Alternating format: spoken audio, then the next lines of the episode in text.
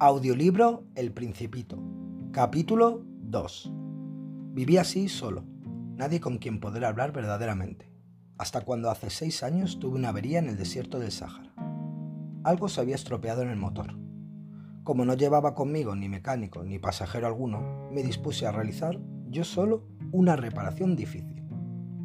Era para mí una cuestión de vida o muerte, pues apenas tenía agua de beber para ocho días.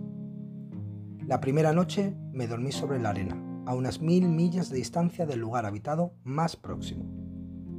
Estaba más aislado que un náufrago en una balsa en medio del océano. Imagínese, pues, mi sorpresa cuando al amanecer me despertó una extraña vocecita que decía, Por favor, píntame un cordero. ¿Eh? Píntame un cordero. Me puse en pie de un salto como herido por el rayo. Me froté los ojos, miré a mi alrededor vi a un extraordinario muchachito que me miraba gravemente. Ahí tienen el mejor retrato que más tarde logré hacer de él, aunque mi dibujo ciertamente es menos encantador que el modelo. Pero no es mía la culpa. Las personas mayores me desanimaron de mi carrera de pintor a la edad de 6 años y no había aprendido a dibujar otra cosa que boas cerradas y boas abiertas. Miré pues aquella aparición con los ojos redondos de admiración. No hay que olvidar que me encontraba unas mil millas de distancia del lugar habitado más próximo.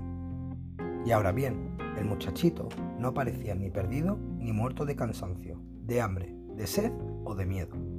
No tenía en absoluto la apariencia de un niño perdido en el desierto, a mil millas de distancia del lugar habitado más próximo. Cuando logré por fin articular palabra, le dije, pero, ¿qué haces tú por aquí?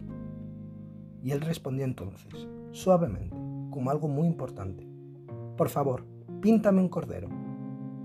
Cuando el misterio es demasiado impresionante, es imposible desobedecer.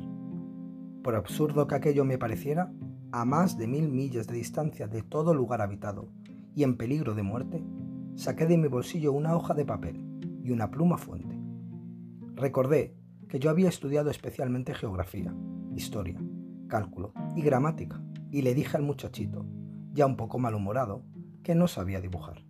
No importa, me respondió. Píntame un cordero. Como nunca había dibujado un cordero, rehice para él uno de los nuevos únicos dibujos que yo era capaz de realizar, el de la serpiente boa cerrada. Y quedé estupefacto cuando oí decir al hombrecito, no, no, yo no quiero un elefante en una serpiente. La serpiente es muy peligrosa y el elefante ocupa mucho sitio. En mi tierra todo es muy pequeño. Necesito un cordero. Píntame un cordero. Dibujé un cordero. Lo miró atentamente y dijo, No, este está ya muy enfermo, haz otro. Volví a dibujar. Mi amigo sonrió dulcemente, con indulgencia. ¿Ves? Esto no es un cordero, es un carnero. Tiene cuernos. Rehice nuevamente mi dibujo. Fue rechazado igual que los anteriores. Este es demasiado viejo. Quiero un cordero que viva mucho tiempo. Falto ya de paciencia y deseoso de comenzar a desmontar el motor, garrapateé rápidamente este dibujo. Se lo enseñé y le agregué. Está en la caja. El cordero que quieres está dentro.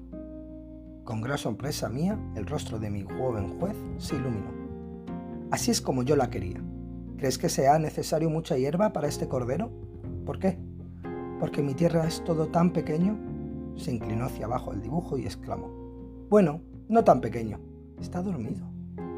Y así fue como conocí al principito.